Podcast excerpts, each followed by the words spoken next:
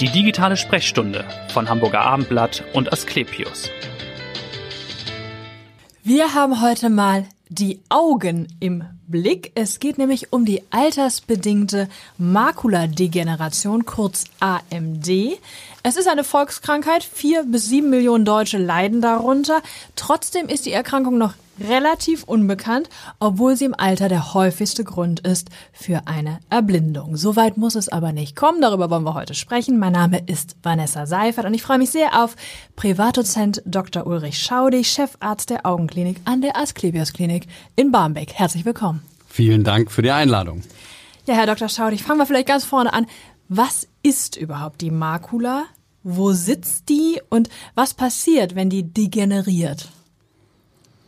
Dazu muss man einen kleinen Ausflug in die Anatomie des menschlichen Auges machen. Unsere Augen unterscheiden sich von denen anderer Tiere darin, dass wir eine Stelle haben, die ganz, ganz, ganz besonders scharf sieht. Mhm.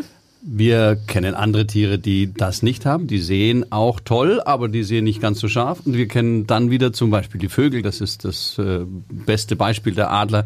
Der hat eine Makula, die sieht noch schärfer ja. als die unsere. Unsere, also die Makula das Adlerauge, ist die, das genau. berühmte Adlerauge, das tatsächlich ein Adlerauge eben auch ist, weil es mhm. hat eine Makula, die noch schärfer sieht als unsere. Aber unsere sieht schon auch sehr gut. Es ist die Stelle im Zentrum unseres Auges, mit der wir exakt scharf sehen. Genau, ich glaube, Sie haben in einem Interview mal gesagt, es ist sozusagen die Insel des Sehens in einem Meer der Blindheit. Das fand ich ein ganz schönes Bild. So der, kann man es umschreiben. So kann man es umschreiben. Der Ausdruck stammt natürlich nicht von mir, das darf ich nicht behaupten. ja. Aber der Ausdruck stimmt. Äh, wenn, man kann versuchen, sich das klar zu machen, wenn man mal wirklich eine Hand vors Auge hält und die Hand anguckt, dann sieht man die, wenn man sie nah an vors Auge hält, eben nur ganz unscharf. Aber man nimmt von der Seite noch was wahr. Ja. Nur das ist alles unscharf. Okay. Das ist also nicht wirklich blind, aber es ist eben sehr, sehr unscharf. Und wirklich nur dieser eine Quadratmillimeter im Zentrum der Netzhaut, der sieht wirklich gestochen scharf. Okay, und nun kommt es im Alter vornehmlich zu dieser Degeneration oder kann es kommen? Was passiert denn da? Auch dazu muss man ein bisschen die Anatomie sich überlegen. Diese Makula hat also ganz viele einzelne Zellen, die nehmen das Bild, das das Auge liefert, auf und verarbeiten es und machen es zu einer einem Nervenreiz, zu einer, einer, einer Stimulation, die dann ans Gehirn weitergegeben wird. Und was passiert, wenn etwas degeneriert, dann geht der ganze Vorgang, der dahinter steht, also der ganze Vorgang, der dazu führt, dass ein Bild umgewandelt wird in, ich sage jetzt mal, eine elektrische Energie oder in einen ja. Strom, so kann man sich es bildlich vorstellen. Dieser Vorgang der geht kaputt, der geht zugrunde, der funktioniert nicht mehr so richtig mhm. gut.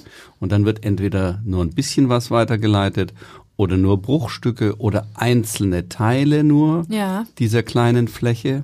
Und das ist das, was man dann Degeneration nennt. Mhm. Also auf der Stoffwechselebene in der Zelle funktioniert es nicht mehr so richtig gut. Okay. Und ab welchem Alter ist man da gefährdet, dass das eintritt? Nur unsere Erkrankung nennt sich altersassoziierte oder altersabhängige Makuladegeneration. Genau. Wenn Sie jetzt ein bisschen äh, herumlesen, auch äh, bei Google oder bei irgendwelchen Patienteninformationen, dann lesen Sie alles zwischen 50 und 65. Also die Frage ist, wann wann beginnt das Alter? Ja. Aber ähm, so ab 60, 65 müssen wir damit rechnen, wenn jemand mit 48 ein ähnliches Bild einer Degeneration hat, dann fragen wir uns natürlich, Moment, ist das jetzt wirklich die Altersassoziierte mhm. oder liegt hier etwas anderes vor? Okay. Denn der Vorgang kann ähnlich sein, ohne dass es im Alter vorgeht. Aber mhm. Sagen wir mal ab 60, 65, das mhm. ist dann die altersabhängige oder altersassoziierte Makuladegeneration. Und was ist die Ursache? Warum, warum bekommt der eine es und die andere nicht? Also Genetik spielt vermutlich eine Rolle. Genetik spielt eine Rolle, das ist richtig. Ja, es gibt eine Disposition und dann gibt es natürlich, man hat ja dann eben schon 60, 65 mhm. Jahre lang gelebt. Dann gibt es natürlich ähm, Einflüsse, die ungünstig sein können. Rauchen, das wissen nun der alle, der Klassiker. Der wir warnen jede Woche in diesem Podcast. Wir, wir warnen immer alle vor dem Rauchen, weil aber auch an der Makula leider Gottes ist das Rauchen ein erheblicher, ähm, ein erheblicher Faktor. Mhm. Rauchen, ähm, dann eben, ja, eben Alter heißt alles, was passiert ist. Ähm, es passiert im jungen Menschen nicht. Die genetische Disposition. Das Sonnenlicht wird natürlich auch ähm, äh, angeschuldigt und wir sagen Okay. als Augenärzte natürlich immer, schützen Sie Ihre Augen, haben, Also Sonnenbrille? setzen Sie Sonnenbrille auf, 100 Prozent. Ähm, aber da ist es natürlich auch so ein bisschen, wer nicht disponiert ist, wer nicht prädisponiert ist, der kriegt es trotzdem er nicht dauernd eine Sonnenbrille getragen hat, auch nicht. Ähm, also das ist äh, doch, äh, wie man so schön sagt, multifaktoriell. Es gibt Ja. eben viele Einflüsse, die dazu führen. Ernährung ist natürlich auch etwas. Wir glauben, dass wir bei gesunder Ernährung eine, unser Risiko eines Fortschreitens zumindest einer Makuladegeneration oder einer altersbedingten Veränderung Ja. etwas reduzieren können. Aber es ist, ähm, äh, es ist nicht so, dass man jetzt durch, äh, durch äh, ganz äh, schlechte Ernährung Olivenöl äh, schützt davor. Entweder man kann das, man, genau, also es schützt schon, oder Ja. da gibt es, es gibt, gibt Studien, die zeigen, und das kann man auch ähm, allen Patienten, jeder, der uns hier zuhört, der soll bitte mitnehmen, ja, gesunde Ernährung nutzt und da gibt es eben auch wissenschaftliche Daten. Ja. Also das viele grüne Gemüse, das, was den Farbstoff enthält, Ja. der an dem Sehvorgang in der Makula beteiligt ist, Zeaxanthin, Lutein, diese Carotinoide. Also das heißt schon auch Karotten, das ist hier? Ja, ja. Das, genau, das ist also der, der, der, der gelbe Fa- Farbstoff, Mhm. der orangene Farbstoff im Gemüse und der grüne Farbstoff im Gemüse. Die Das ist alles, das ist alles gut. Also das grüne Gemüse, das orangene, das gelbe Gemüse, das ist in der Tat ähm, günstig und Ja. die berühmte mediterrane Diät. Genau. Woran kann ich denn erkennen, dass da was nicht stimmt? Was sind denn Symptome, dass der Laie sagt, uh, da ist irgendwas jetzt anders? Da kommen jetzt auch wieder mehrere Dinge zusammen. Wenn man etwas älter wird, Mhm. dann, äh, dann wird das Sehen etwas schlechter. Genau. Also wird bei uns allen schlecht. Das Erste, was wir merken, ist die Lesebrille. Keine Angst vor der Lesebrille, das ist keine Makuladegeneration. Okay, auch eine wichtige Botschaft. an Ganz wichtige Stelle. Botschaft an der Stelle, genau. Alles, was man mit der Brille ausgleichen kann, ähm, ist offensichtlich nicht die Makuladegeneration. Mhm. Denn das ist der große Unterschied.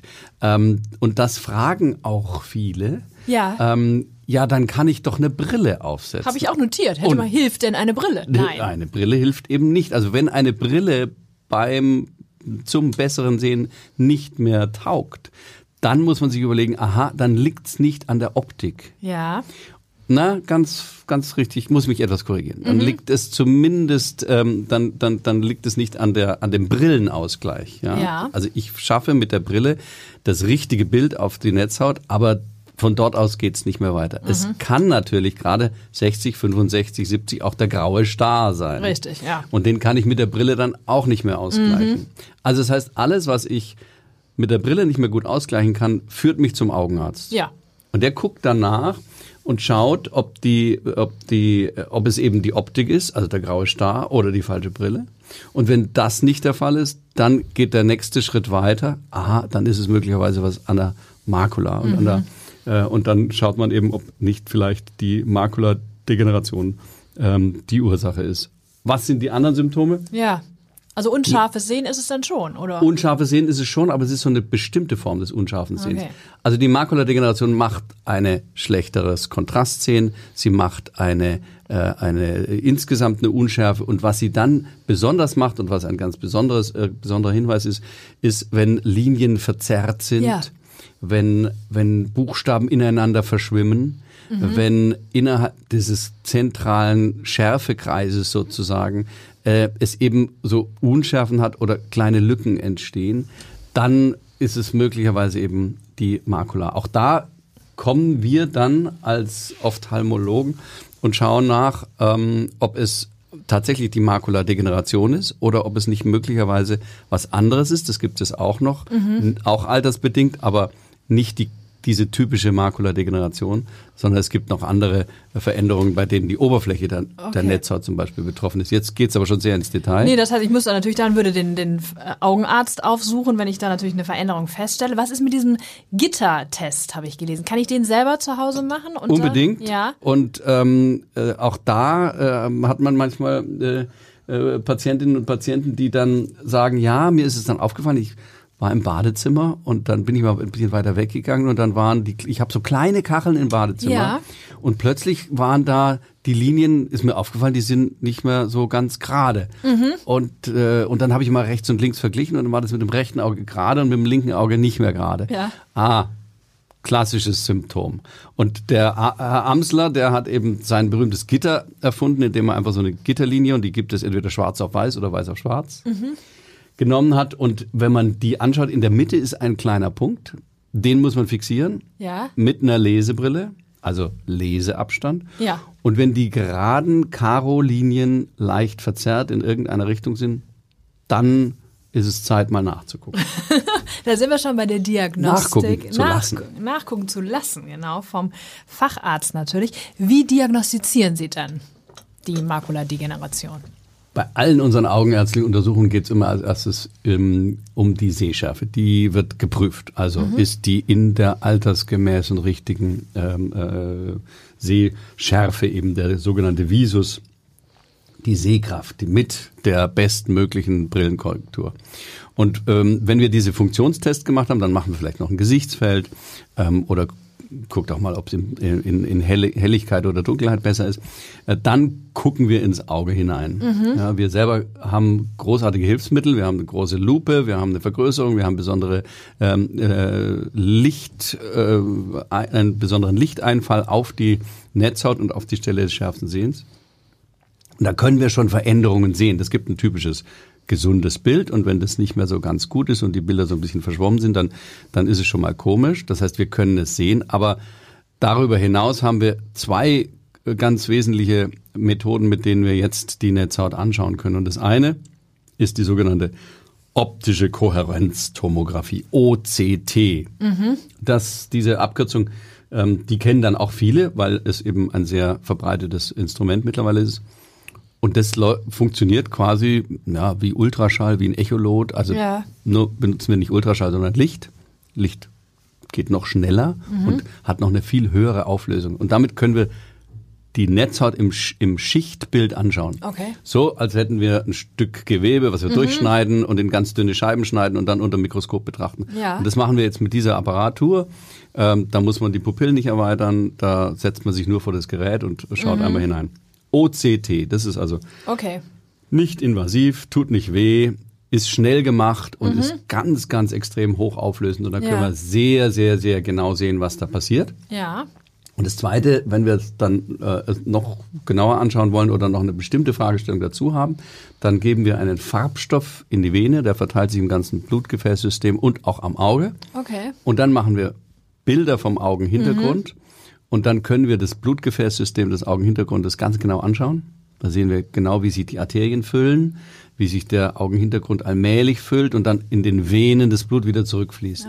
Und wenn auf dem Weg zwischen Arterie und Vene an der Stelle der, des schärfsten Sehens unter der Netzhaut irgendwo kaputte Blutgefäße sind, dann tritt Flüssigkeit aus den Gefäßen aus Ja. und das können wir dann in diesem Bild äh, sehen. Das ist dann so ein heller weißer Fleck, der da nicht hingehört. Ja.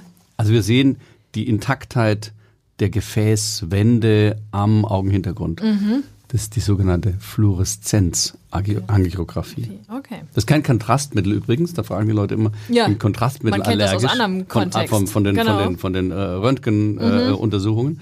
Ähm, nee, da, da, wird, äh, da wird kein Kontrastmittel gespritzt, sondern ein Farbstoff. Okay. Das merkt man übrigens auch, wenn man später auf die Toilette geht, dann Also ist, äh, ist so ein, kommt bisschen, der ist ein bisschen, da kommt er wieder raus. auch die Haut färbt sich so ein bisschen gelb, aber das Okay, ist, so ist nur, harmlos. Sehr, nur sehr vorübergehend. Genau. Okay.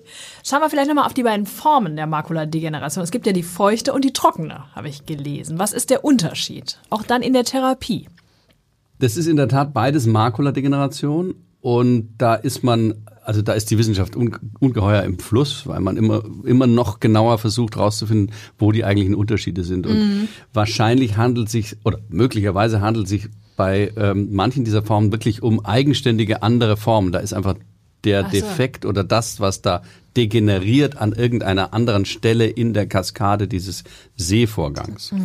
Aber für den Hausgebrauch und auch für uns praktisch in der Anwendung und Ja. für den für die für die ein für die Klassifizierung ist diese Unterscheidung trocken feucht äh, sehr hilfreich.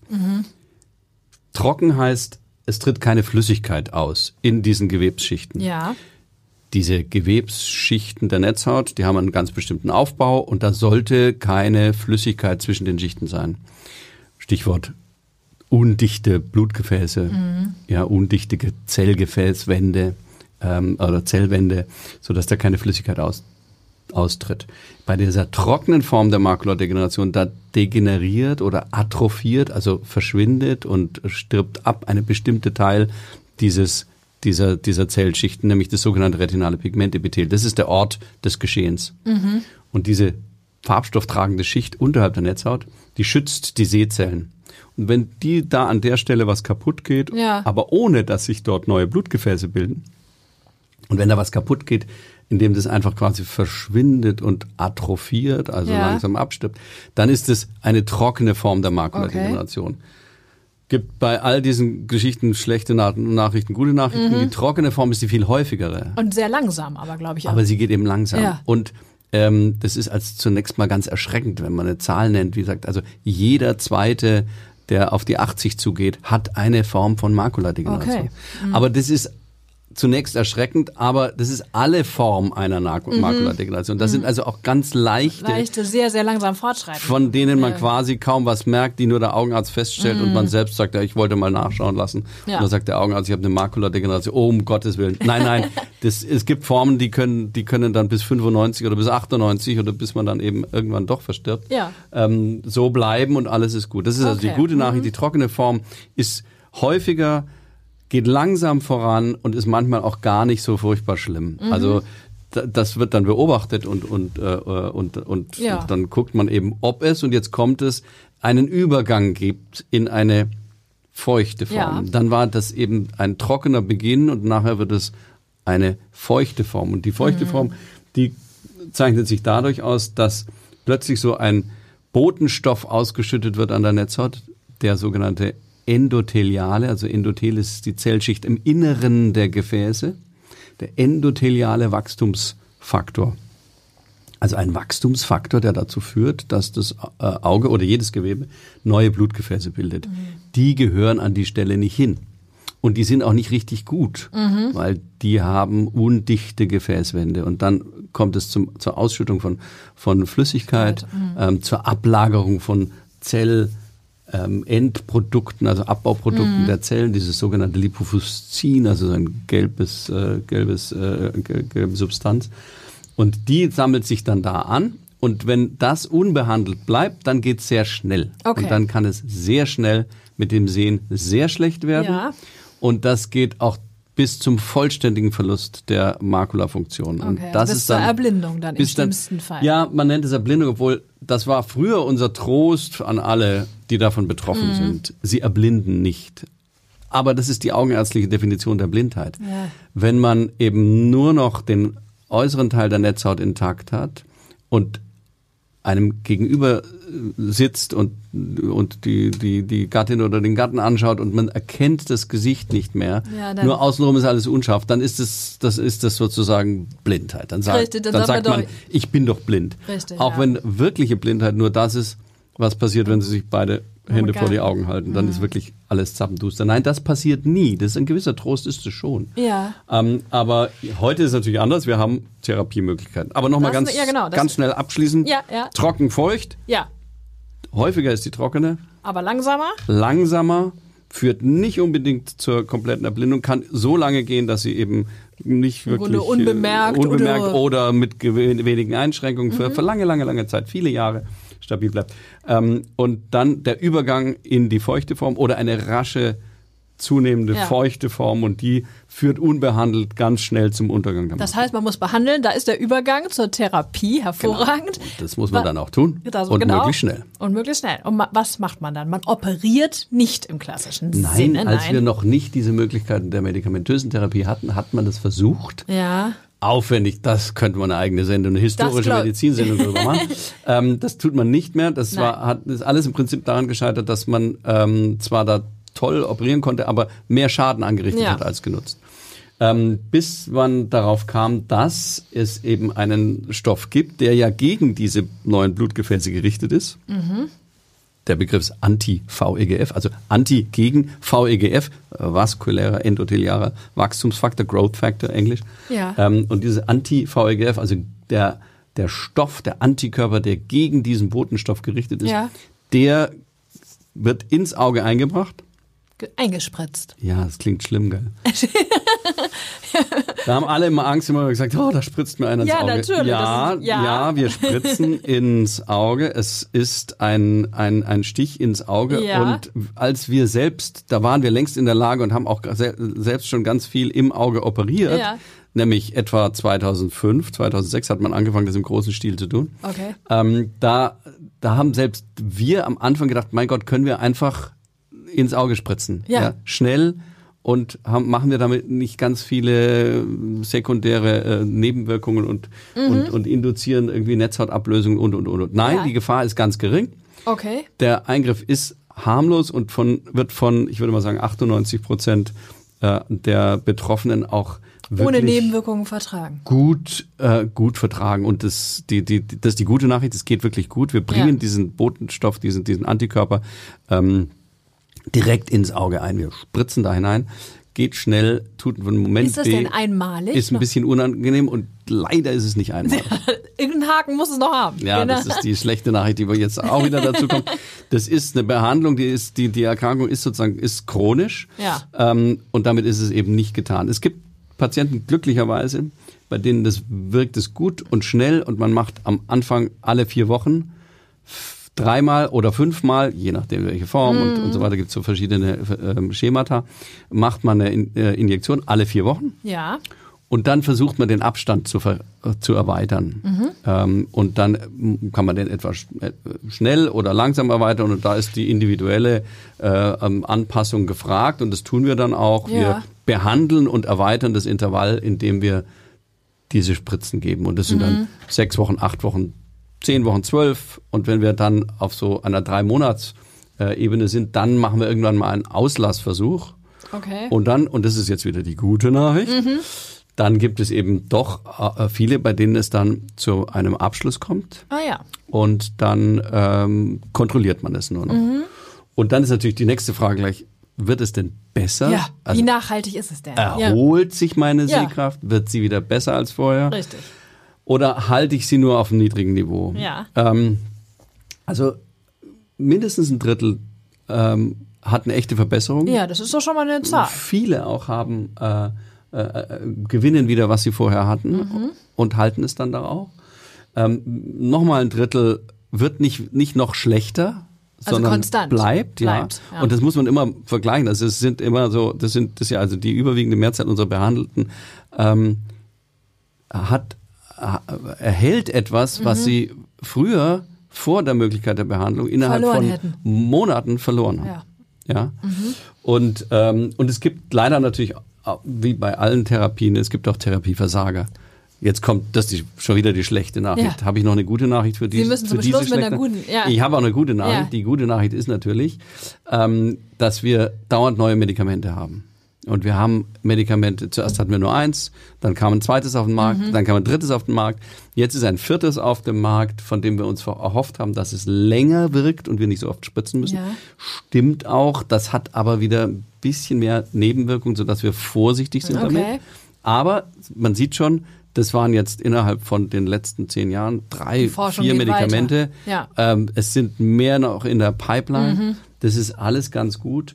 Ähm, also das ist schon eine gute Nachricht, mit der man, mit der man das fast schon abschließen kann. Ja. Viele fragen natürlich auch ab, äh, aktuell, ähm, hat es was mit Covid zu tun? Ja, also macht das irgendwas oder hat Ja. es einen Einfluss?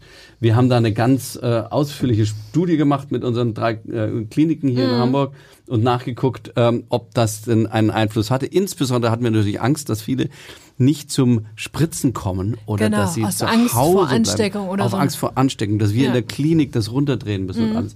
Und da haben wir eigentlich gute Nachrichten. Also wir haben das wirklich sehr, sehr gut äh, äh, untersucht, Ja. gleich am Anfang, Ja. gleich, äh, gleich letztes Jahr.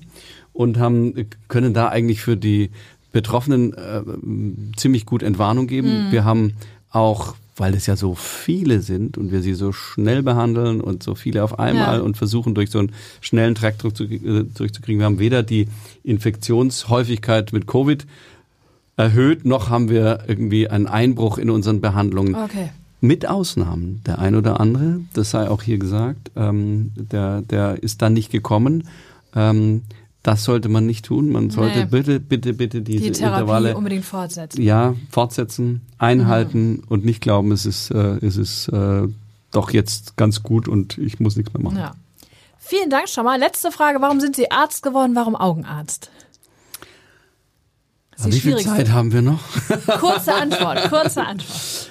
Äh, Sie werden lachen, die haben mich neulich mal gefragt, warum ich das mache eigentlich. Ja. Und die Antwort ist, weil ich die Menschen liebe und äh, das wahnsinnig gerne tue. Und, Ja, und das Auge gerne ja offensichtlich auch. Und das Auge hat mich fasziniert und das stammt aus dem aus der aus dem Studium. Da war Ja. ein ein äh, ein Professor, der hat eine Augenvorlesung gehalten und die hat mich äh, irgendwie mitgerissen. Da bin ich erstmal einen anderen Weg gegangen, weil ich gedacht habe, man kann nicht so schnell sich nur aufs Auge konzentrieren, aber es war Es hat die Augen immer da und geöffnet, dann um kam ich wieder zurück und äh, es hat nie aufgehört, faszinierend zu sein. Das merkt man Ihnen auch an. Vielen Dank, dass Sie heute da waren und so toll aufgeklärt haben. Vielen Dank. Dr. Vielen Dank Schaudig. für die Einladung. Und hören Sie gerne wieder rein in die nächste digitale Sprechstunde. Vielen Dank. Weitere Podcasts vom Hamburger Abendblatt finden Sie auf abendblatt.de slash podcast.